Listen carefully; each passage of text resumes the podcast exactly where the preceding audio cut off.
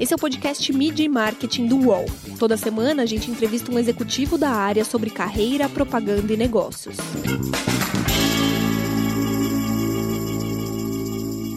Oi, meu nome é Renato Pesotti e essa semana a gente está com o Bob Volheim, que é Chief Strategy Officer da CNT.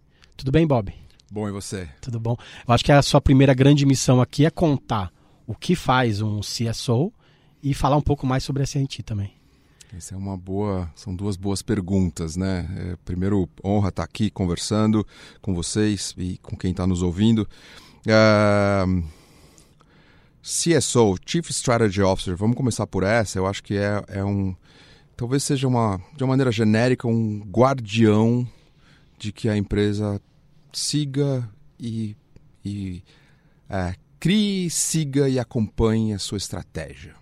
Certo? Um mundo com tanta transformação, com tanta mudança, acho que isso tem um papel importante, né? como eu, eu resumo assim. A CIT é, é uma empresa focada em transformação de negócios, transformação digital, é, com um objetivo muito claro, que é o objetivo de criar impacto nos clientes. Ou seja, o mundo está mudando, como eu acabei de falar. É, não adianta fazer firulas e coisas, e sim tem que criar impacto nessa transformação. Então, tem que criar negócio, ou repensar negócios, ou criar novos, ou redesenhar modelos de negócios. Uh, e a CIT é uma empresa que pensa e executa esse tipo de coisa com todo o seu jeito, com toda a sua metodologia, de um jeito lean, rápido e que cria impacto rápido em 90 dias. E, e hoje a empresa está sediada em Campinas, né? Até uma, uma, um local diferente, né? Como que é essa... Não é eu... é tradicional como as outras que ficam sediadas em São Paulo, no, é, no Itaim? É, eu acho que, que eu concordo em parte com você, em parte não. Porque parte sim, sim, a sede original, e ela nasceu em Campinas, ela é egressa de um ecossistema de inovação da Unicamp, com vários fundadores que há 25 anos atrás começaram toda essa coisa. Mas como ela já é global e ela já está em vários lugares do mundo, uh, a CIT está em vários lugares do mundo. Ela, ela, essa, ela tem um, uma flagship em Campinas, sim, mas ela não tem esse pensamento de. Porque quando você fala sede, muitas vezes é um pensamento antigo também, sabe? Então as coisas são decididas lá. É uma empresa descentralizada que está no Silicon Valley, que está em Nova York, que está no Japão, está na China, está no, no Cubo aqui em São Paulo. Ou seja, é, aonde você trabalha, Bob? Eu trabalho em vários lugares. Sabe?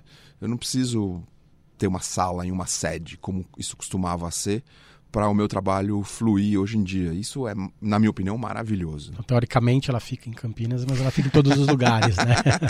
ela nasceu em Campinas. Ela precisa de, uma, de um CEP. É. Não, ela tem um CEP, obviamente. Falando nisso, que, que você trabalha em vários lugares, hoje a publicidade tem mudado muito, né? Uhum. Quando você acha que publici os publicitários tradicionais é, vão realmente perceber que a coisa mudou é, você acha que isso já tem acontecido? Você faz parte dessa transformação também, né? Você trabalhou muito tempo no grupo ABC como head digital, né? É uma coisa que hoje, se uma agência tiver head digital, talvez ela esteja um pouco defasada, né? Quando que os publicitários tradicionais vão, vão pensar realmente nisso? Eu acho que a resposta é que já tem muitos pensando, já tem muitos fazendo e já tem muitos, alguns até à frente do que a gente está observando, tá? O, o que eu sinto, e tendo trabalhado nos últimos anos com isso, é de que, é, primeiro, é muito confuso. Esses momentos de virada são muito, muito confusos. Segundo, você tem construções de alicerces que às vezes demoram um tempo para aparecer. Certo? Terceiro, você tem tentativas e erros. Ninguém tem exatamente a resposta o que, que é uma empresa de comunicação do futuro. Tem caminho A, caminho B, caminho C, enfim. Então, o que, que eu vejo que o mercado está tá fazendo? Ele está testando muita coisa. Existe uma parcela de pessoas, eu acho que é uma minoria bem pequena hoje em dia que sequer acordou. Eu acho que tem uma, uma grande parte que acordou e está ligado, mas não sabe o que fazer. Para onde correr. Exato. E tem uma, uma parcela que não é tão desprezível assim, fazendo e mexendo e mudando por dentro. Tá? Então, é, obviamente, o mundo está indo para uma coisa muito mais é, pragmática, muito menos é, uma grande ideia se sustenta sozinha. Então, o trabalho também é mais interno, certo? Então, o trabalho é mais de formar novos times, de, de ir trocando equipes, de ir trocando líderes, etc. Mas a gente já começa a ver Por acaso saiu essa semana o, o, o, o ranking do, da Cantar Ibope, né? Não está completo do ano ainda, mas aí eu peguei e, e fui olhar 10 anos atrás. Né? E aí eu fiz um chartzinho. É, depois a gente divide aqui esse chartzinho, mas é, você tem uma migração enorme de gente descendo, empresas, algumas sumiram, e tem uma migração enorme de outras subindo e novas aparecendo em 10 anos, numa década. O que talvez talvez valha a curiosidade de voltar mais 10 anos ou mais 20. Que de 99 para 2000. Tem muito tempo já esse, esse ranking, né? É, o que mostra que sim, tem uma movimentação grande acontecendo, certo? A gente adoraria que tivesse a fórmula e que você pudesse identificar quem é a empresa que já transformou, que já está tudo certinho, certo? Mas quando você olha aquele ranking, você começa a ver, seja players tradicionais ou seja players novos, né, empresas tradicionais ou empresas novas, é, você começa a perceber que se tem essa, essa virada tão grande em relevância de negócios, ali é um ranking de, de faturamento, mas você fala, puxa, então tem alguma coisa acontecendo, ou seja, não está tão parado assim. É um terremoto constante, né? Não é um terremoto diário, mas é aquela coisa, não, não eles, as, as, placas tectônicas não estão paradas, né? Tem que estar o tempo inteiro se movendo, senão acaba caindo. Né? É, e a beleza de tudo isso é que é, esse é um segmento, e muitos segmentos são assim, que tiveram períodos aí de 20, 30, 40 anos de muita muito sucesso, a publicidade brasileira é muito reconhecida mundialmente, sem mexer em modelo de negócio. Então, quem foi vencedor e quem não foi é porque executou direito criativamente, do ponto de vista de mídia, do ponto de vista de gestão, mas não porque criou um modelo de negócio diferente, certo? O que está acontecendo agora, esse terremoto, é que não é mais só excelência na criatividade, nos dados, na mídia, etc. É de modelo de negócio também, certo? Esse é o terremoto. E então, muitos empresários, empreendedores desse segmento não estavam preparados para isso, porque eles tinham um trabalho de excelência, e têm, é, criativa, de mídia, de dados, de inteligência, de planejamento e etc. Mas não do business model, do modelo de negócio, da coisa que é a essência, como eu, como eu ganho dinheiro. E é isso que está acontecendo agora. A minha visão é de um copo mais se enchendo do que um copo se esvaziando. Mas, obviamente, tem pessoas que ficam pelo caminho e estão amarguradas, rancorosas, tristes, porque acham que o copo está se esvaziando. Eu não vejo isso. Eu vejo comunicação florescendo, eu vejo comunicação cada vez mais relevante nas marcas.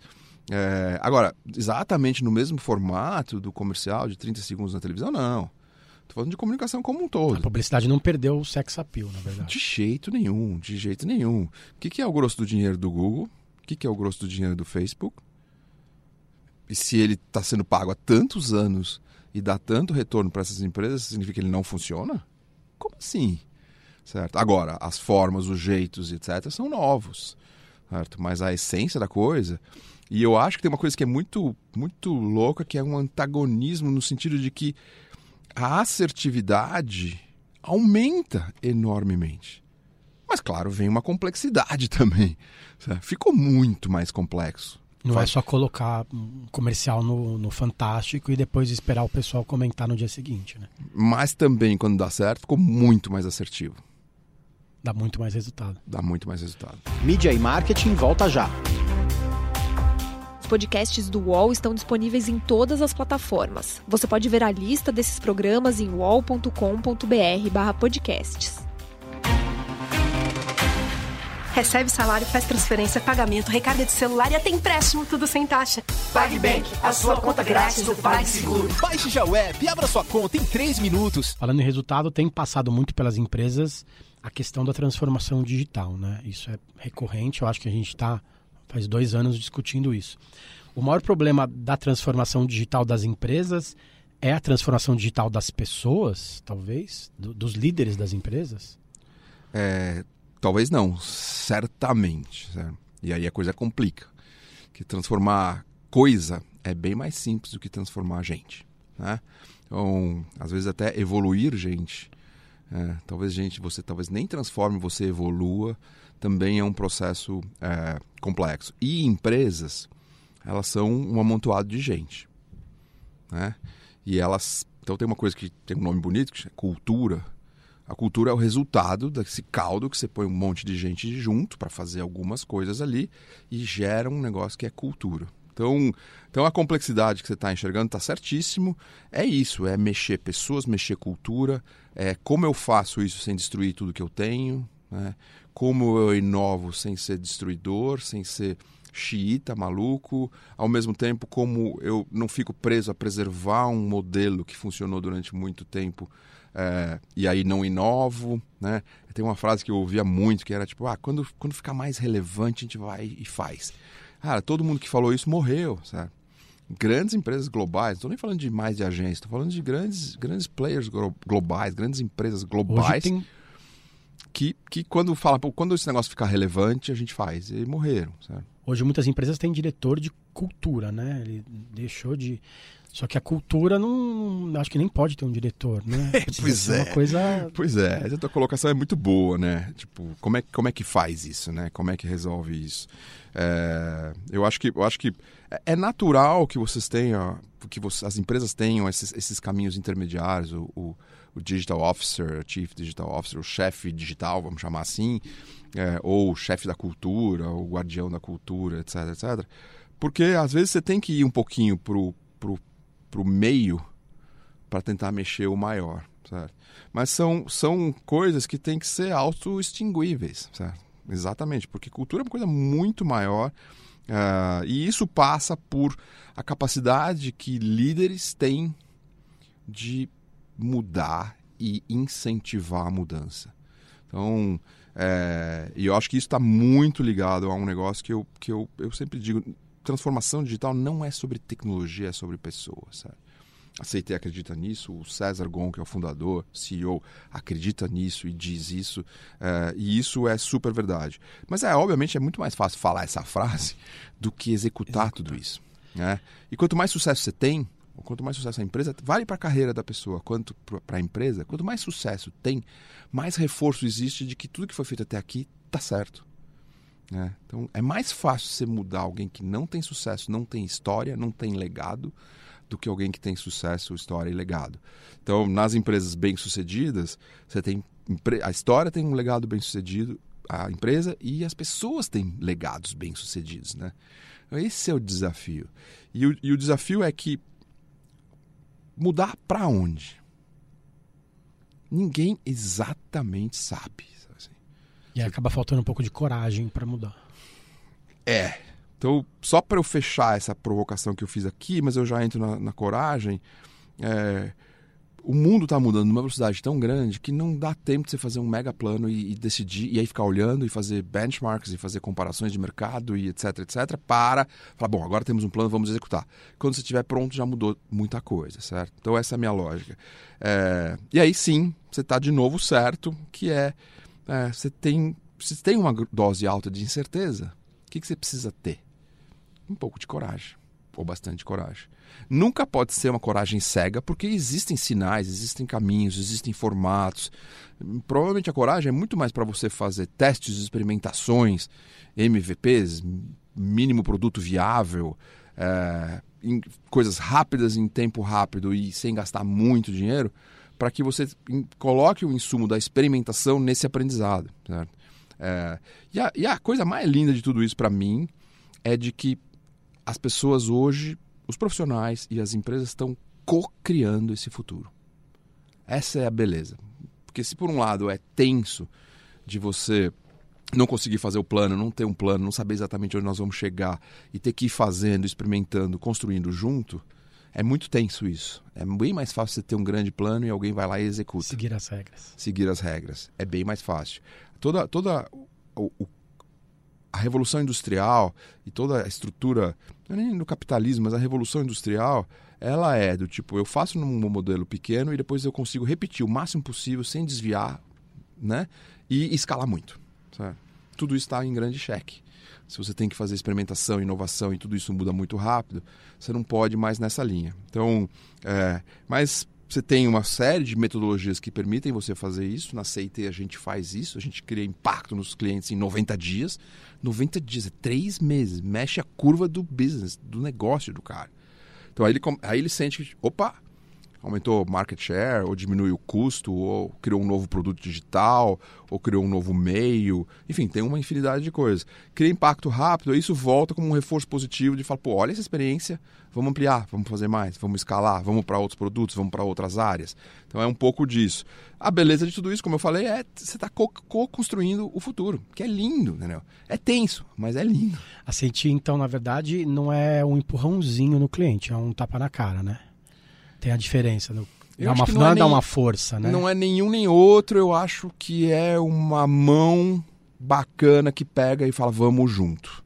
Sabe, vamos junto aqui, a gente já fez um pouco, mas não nos dá a sabedoria suprema, porque ninguém tem, mas a gente já fez, a gente tem método, a gente a empresa é uma, uma empresa formada por engenheiros originalmente, os fundadores, então a gente gosta de botar método, a gente organiza aquilo que já deu certo antes, então tem um conjunto de métodos que a gente replica, então, mas isso não dá certeza de nada, uhum. mas dá certeza de que você evita ficar descobrindo tudo o tempo todo, certo?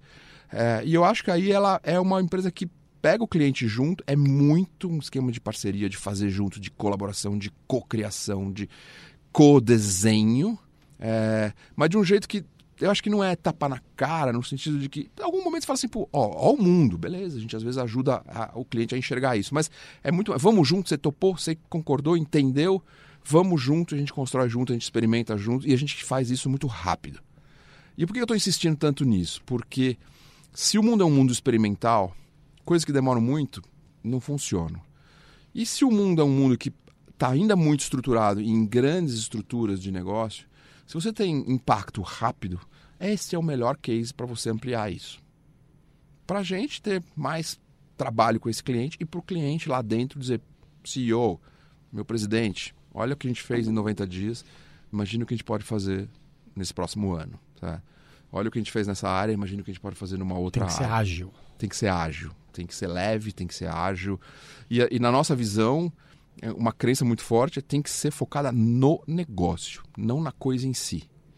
A gente quer fazer coisas que deem impacto no negócio. A coisa pode ser incrível, linda, maravilhosa, na verdade tem que ser, mas não nunca por isso e sim como impacto no negócio. Então, na prática, me dá um exemplo dessa transformação que a empresa faz. Eu acho que eu posso te falar de, de dois exemplos que talvez materializem um pouco essa, essa coisa. É, de uma grande indústria líder é, no setor é, açucareiro e de álcool, é, a gente recebeu um pedido como sendo uma necessidade de resolver um problema para fazer um aplicativo, um app, é, para otimizar e para gerenciar melhor é, caminhoneiros, caminhões, frotas e etc.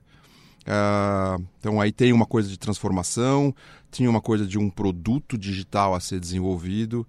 E o que a gente, é, num pensamento que a gente já falou um pouco aqui de impacto de negócios, nossa primeira a, tarefa é entrar junto com o cliente, fazer isso conjuntamente com ele, é entender se o problema é esse. É, e aí a gente percebeu que o problema era diferente, o problema estava ligado a coisas físicas, o problema estava ligado a como estava desenhada a entrada e o estacionamento dos caminhões na hora que eles chegavam com cana de açúcar ou com seja que matéria-prima fosse.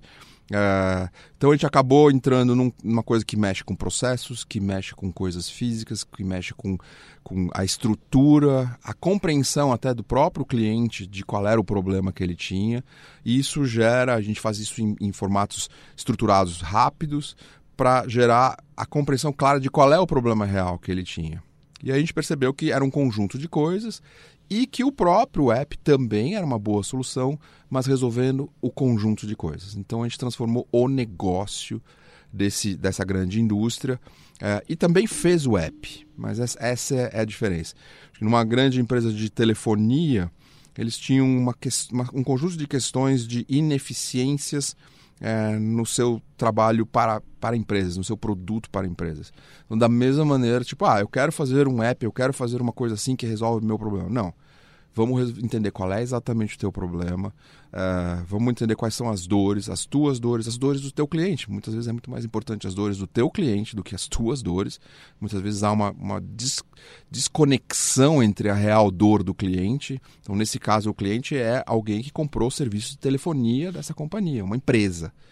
É, fomos entender tudo isso e a partir disso a gente também, num, partindo de um diagnóstico, a gente apresentou soluções de otimização, de racionalização e de muito maior eficiência e de encontro de maior re remuneração e faturamento para essa grande empresa de telefonia. Ou seja, então tem as coisas, tem os apps, tem os sites, tem essas coisas todas, mas a gente está transformando o negócio do cliente. E às vezes dá um passo para trás para chegar no que o cliente quer. Muitas vezes. Na maior parte das vezes, aquilo que ele pediu até vai fazer sentido, mas com outro jeito, com uma outra compreensão, com uma compreensão muito maior das dores todas envolvidas e também com uma compreensão maior de qual é o impacto que isso resolve, certo? Às vezes um app por si só ele resolve um impacto muito pequeno. É, e quando a gente vai para uma coisa muito mais profunda, mesmo antes do app, a gente já resolveu coisas muito maiores e que rapidamente, nesses dois exemplos aí, que eu não vou citar nomes, mas que são grandes empresas líderes nos seus segmentos, é, o impacto no negócio é, é, é, é monstruoso. Né? Milhões de reais que se rapidamente, é, que na verdade se sai do lugar do vamos fazer um app para vamos rentabilizar todo o custo envolvido com logística e caminhões, entrega de matéria-prima, ou vamos otimizar, vamos transformar a experiência do cliente B2B dessa empresa de telefonia numa experiência totalmente diferente, muito mais fluida, muito melhor, que baixa muitos custos para a empresa de telefonia e aumenta retorno para o cliente? Não é um pouco disso. E na CIT, a gente acho que a maioria dos entrevistados aqui, as empresas eram agências de publicidade ou anunciantes um pessoal formado em marketing, publicidade, alguns jornalistas, alguns engenheiros, alguns administradores. Como que é a empresa em si? Assim, eu acho que é um modelo meio até diferente do que a gente está acostumado a ver, né? É, é. A, a, história, eu vou resumir aqui, mas a história que é, eu não sei exatamente há quantos anos, mas acho que mais ou menos uma década, mais ou menos, mais ou menos uma década, não, não preciso precisar exatamente. A empresa entendeu que ela estava no momento de se reinventar que ela precisava mais velocidade, que ela precisava mais agilidade, que ela precisava ser lean, que ela precisava fazer isso para ela mesma. Já tinha sucesso, já tinha um conjunto grande de clientes. E esse processo foi tão bem sucedido que a empresa colocou isso como um produto. Estou resumindo bastante uhum. a história, certo? Óbvio que foi mais longo e tal. É... Mas então, o primeiro case é, é quase que um case interno. Certo? De uma empresa que já tinha sucesso, já tinha uma quantidade grande de clientes e de pessoas, mas que percebeu que o mundo estava mudando. O mundo do desenvolvimento do software estava ganhando outros, outros áreas, outros, outras maneiras de fazer e, e, talvez mais importante de tudo, tinha uma atuação que era muito menos acessória nas empresas e muito mais core business, muito mais.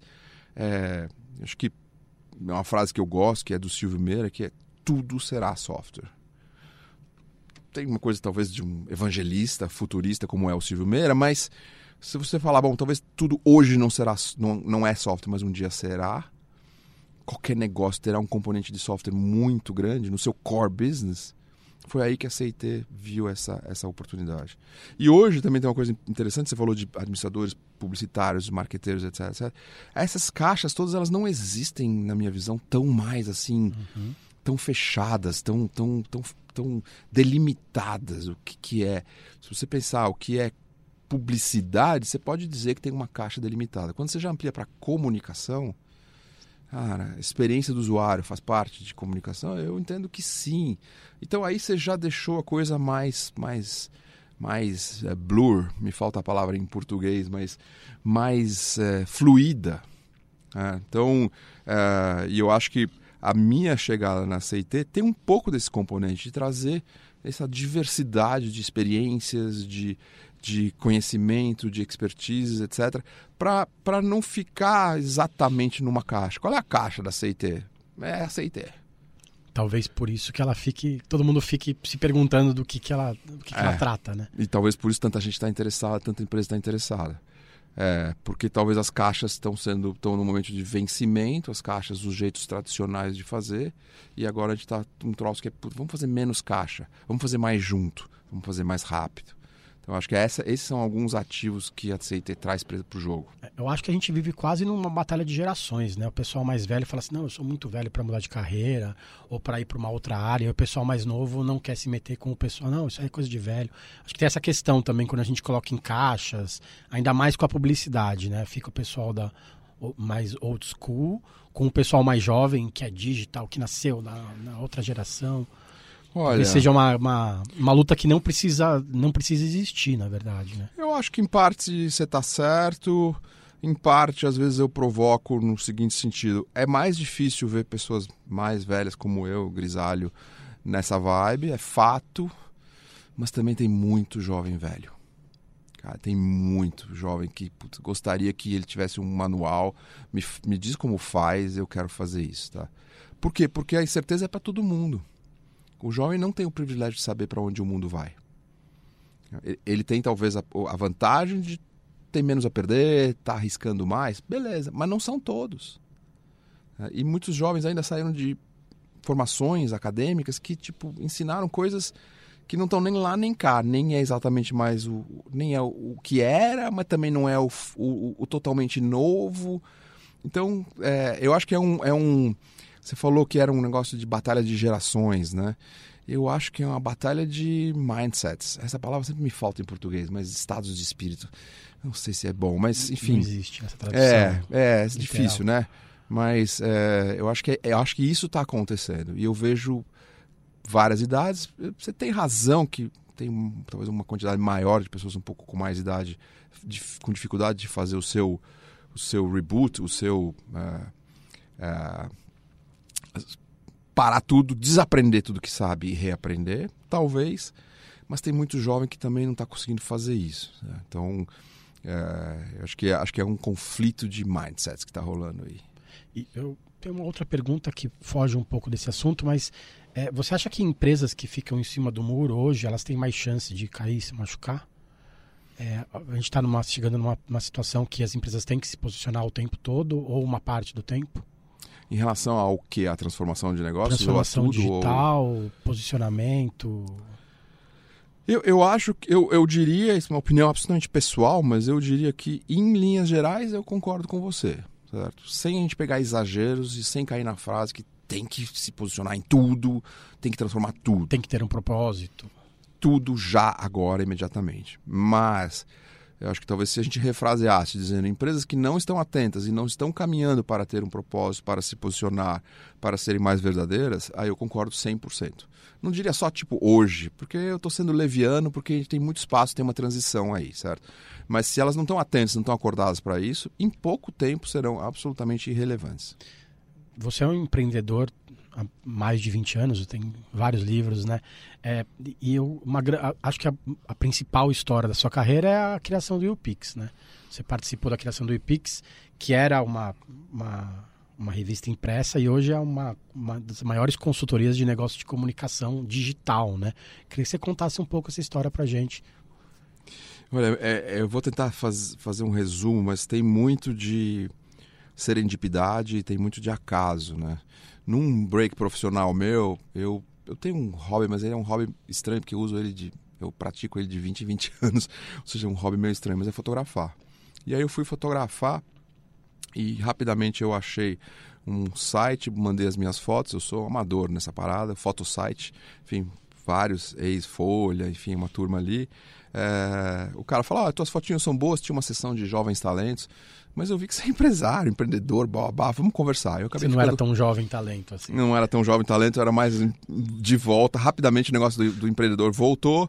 Eu acabei ficando sócio dessa turma e a gente trabalhou quatro anos no Photosite, até que acabou a tal da fotografia profissional, a indústria da fotografia profissional. Uhum. A fotografia profissional não acabou de jeito nenhum, mas a indústria. Kodak, Agfa, Fuji. Essa indústria ela se permeou com tudo. Todo, qualquer celular que tem uma câmera maravilhosa é da indústria de, de fotografia. Uhum. E a fotografia virou uma coisa muito mais transversal para tudo. E aí um dia, pensando nisso, voltando da praia, no carro, eu penso, puxa, a fotografia está bombando e ao mesmo tempo eu estou percebendo que está acabando um negócio que a gente tava, que era tão interessante, que é fotografia artística, maravilhoso, lindo e tal, tal que, que eu faço? A gente tinha uma revista, a revista Photosite. A primeira coisa que eu fiz, falei, cara, tem que ser uma revista gratuita. Porque ninguém paga mais, ninguém pagará mais por revista em, em algum tempo. Onde dá para botar revista gratuita? Pocket. Ela não pode ser um negócio que é muito complexo, da fotografia, Photosite. Ela tem que ser um negócio do Pixel. E aí nasce a revista Pix. É... E depois, enfim, é uma long story short aqui, mas uma longa história curta. É, isso se mostra um que eu chamo de um sucesso de audiência e um certo fracasso de bilheteria. Hum. Que é muito comum na internet, né? Onde você não precisa de dinheiro para fazer coisas incríveis. É tudo muito gratuito. Então uma coisa não está ligada à outra. Até que há quatro anos atrás a gente revê esse projeto, repensa um monte de coisas. A essa altura, Pix já tinha virado UPix. É, e aí que a gente transforma nessa coisa de consultoria e etc, etc, porque a gente percebeu uma coisa e ampliou muito a coisa dos influenciadores, etc. Mas tudo começou a revista número 1 um, tinha 16 páginas pequenininhas, distribuída no Mica, nesses bares, restaurantes, sobre fotografia com um Nokia 3610, sei lá, é, que era aquele momento que estava explodindo isso e as pessoas estavam se des deslumbrando com as possibilidades infinitas disso. Foi sua primeira transformação digital? é, cara, não. Não, bem mais cedo. Eu saí da faculdade, eu estudei administração, e aí com dois amigos da faculdade a gente resolveu montar um estúdiozinho que poderia ser chamado, a gente não chamava de agência, mas um estúdiozinho de criação. E três anos depois, eu numa viagem para os Estados Unidos, eu vejo um CD-ROM. Esse foi a minha piração. Quando eu vi um CD-ROM, mesmo tendo mídia, mesmo sendo físico, mesmo tudo, eu falei, cara, é isso e aí eu falei, vamos começar a fazer CD-ROM. Mas CD-ROM era um trampo louco, você imprimia, você imprimia CD-ROM, né? Tipo, você gravava. Esse é um negócio pré-histórico aqui, está denunciando a minha idade, mas eu já falei que eu tenho cabelos brancos, né? Então, então tudo bem. Mas é, é, a gente fez uns dois ou três, e aí eu percebi é, a internet. Nessa mesma viagem eu tinha visto a internet. E aí eu, eu parei tudo, saí fora da sociedade, meio que briguei com os meus sócios, que não acreditavam em nada daquilo. A minha primeira transformação digital foi essa. Que eu, eu saí de um lugar que eu era mais um, dedicado, bacana, para um lugar que eu era um que eu estava co-construindo o futuro. É isso. Eu me lembro uma vez, o primeiro site que eu vendi na vida, o rapaz falou assim: Bob, nós vamos fechar. Ser alguma coisa no dinheiro da época, mas hoje, sei lá, R$ 1.500. E aí ele falou assim: Você não sabe fazer isso que você está me vendendo, né? Era bem o começo da, da internet. E aí eu respondi, cara, eu não sei, mas eu sei quem sabe. e, aí foi que começou. Então eu acho que foi ali que, que deu essa. De uma coisa que é marcante, para mim foi esse momento. Depois tem, como eu falei, o Pix, e tem vários momentos de serendipidade, de acaso e de uma coisa que eu gosto de falar que é, às vezes tem certos trens que passam na tua frente, você tem que pular. Mas você, você sabe exatamente onde ele vai dar, você sabe o que ele é, você tem um plano. Muitas vezes não. Eu acho que tem que ser assim mesmo, certo? Se você ficar esperando muito, entender, descobrir, estudar, falar Analisar. com as pessoas, o trem, quando você olhou de volta, o trem já foi. Sabe? Ou alguém já pegou o seu lugar nele. Não, certamente alguém pegou o lugar e o trem já foi. E você não vai nem saber o que, que era esse trem. Sabe? Então, é, então assim, são, assim também é o meu, meu híbrido entre uma carreira empreendedora e uma carreira de executivo. E às vezes fazendo as duas coisas ao mesmo tempo, com sócios, parceiros, etc. Mas, então, Assim foi quando um dia eu, eu tinha esse meu próprio estúdio de, de internet, etc. E me convidaram para ir para Star Media, é, morar em Nova York. E eu falei, nossa, muito diferente. E ali se abriu é, a internet, se abriu a indústria de capital de risco, se abriu o jeito americano de fazer coisas, se abriu uma experiência cultural de trabalho diferente. Mas tinha certeza que o que era e o que se ia dar certo? Médio, certo? Eu acho que no mundo atual, isso não significa que eu estou pregando loucuras e, e, coisas, mas talvez a, a coisa mais importante para dizer disso tudo é: você tem uma intuição forte, teu coração está pulsando por essa nova coisa. Às vezes não precisa racionalizar tanto para explicar tanto, porque talvez você não consiga. Às vezes pula no trem. E às vezes dá errado. Mas uma vez eu fui pego numa, numa aula de MBA e aí o povo.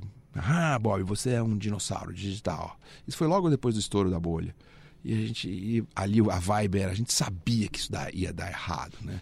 Eu fiquei pensando, foi uma coisa agressiva, assim, um monte de alunos ali, tipo. A gente sabia que ia dar errado, eles estavam todos muito executivos, estudando e tal. Eu pensei uns minutos, e a aula não tinha nem começado, isso foi assim, tipo, antes de eu começar a minha palestra, minha aula, Alguém falou: Ah, você é um dinossauro digital, estourou a bolha, eu sabia disso, babá. Eu pensei um minuto, eu falei: Cara, eu tenho uma pergunta para vocês. Se vocês vissem um trem, assim, aí eu descrevi o que tinha passado na minha vida, vocês não pulariam? Eu só tô aqui dando essa aula. e vocês recebendo a aula, porque eu pulei no trem. Independente se ele deu certo ou deu errado. Aí, tá. Aí o povo travou e falou: Hum, entendi. Porque não existe, eu não tenho, ninguém tem certeza do trem certo. Agora, se tem uma intuição forte, etc., você sai muito melhor da experiência. O estouro da bolha deixou muita gente muito melhor. Alguns pouquíssimos financeiramente muito melhor, mas muitos muito mais preparados para fazer as suas próximas etapas. É só você ver o empreendedorismo brasileiro, quantos tiveram ali, mesmo os que não deram certo no sentido formal da coisa, venderam, ficaram milionários, fizeram coisas muito interessantes depois e estão fazendo até hoje. Muitos. É, talvez se, se, dê, se dá a chance de estar no lugar certo na hora certa, né? É. Não é só estar no lugar certo na hora certa, tem que também dar essa possibilidade, né? É, tem uma frase que eu adoro que é tentar criar um pouco de sorte, né? Isso, sorte se cria? Eu acho que sorte se cria, às vezes é um pouco isso, certo? Você tem uma intuição forte, você está vendo uma coisa ali. Ah, às vezes a sorte é você pular naquele trem e ver onde ele te leva, certo? E às vezes rapidamente ele te muda de caminho, de repente passa um outro trem, você pula para o outro.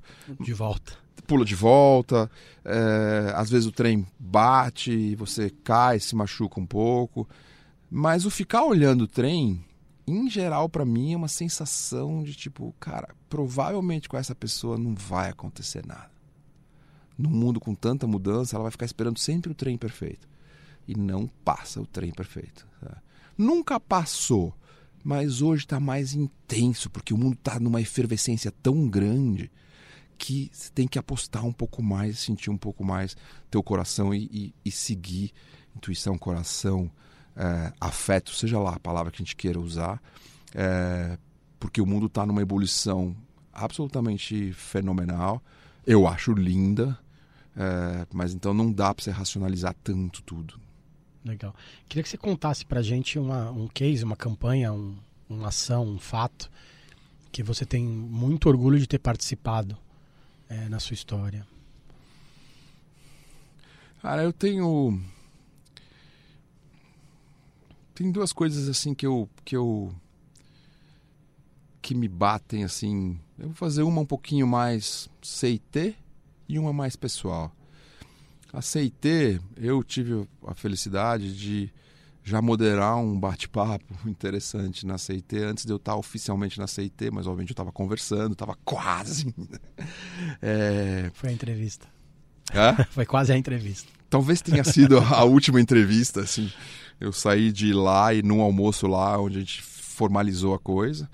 E ali eu vi coisas muito interessantes, eu vi coisas muito poderosas. E uma delas me chamou muita atenção, que foi um projeto que a CIT fez junto com a Coca-Cola para pequenos e médios é, clientes, varejo, via WhatsApp.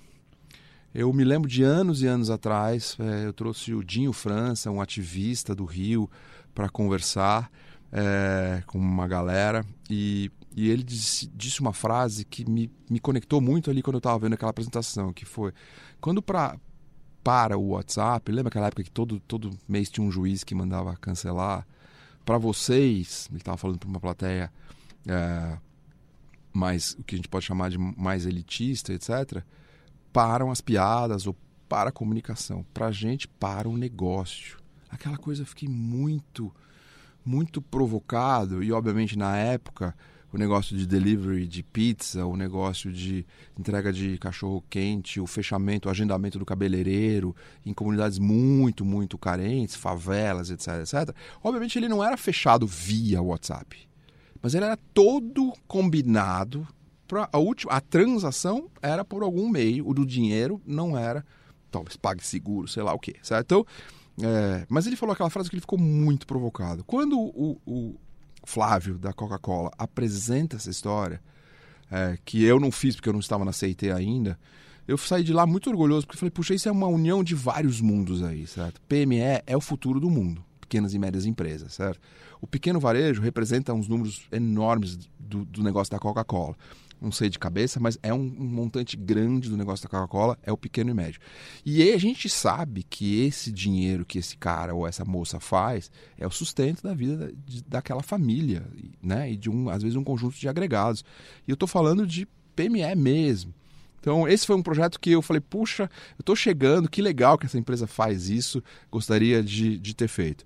E uma coisa que eu acho que, que eu me orgulho muito, teve um UPix, a gente tinha um UPix na Bienal de 20 mil pessoas, era uma loucura, a gente tinha uma estrutura mínima, era uma, era uma literalmente tinha uma certa dose de loucura da gente fazer aquilo.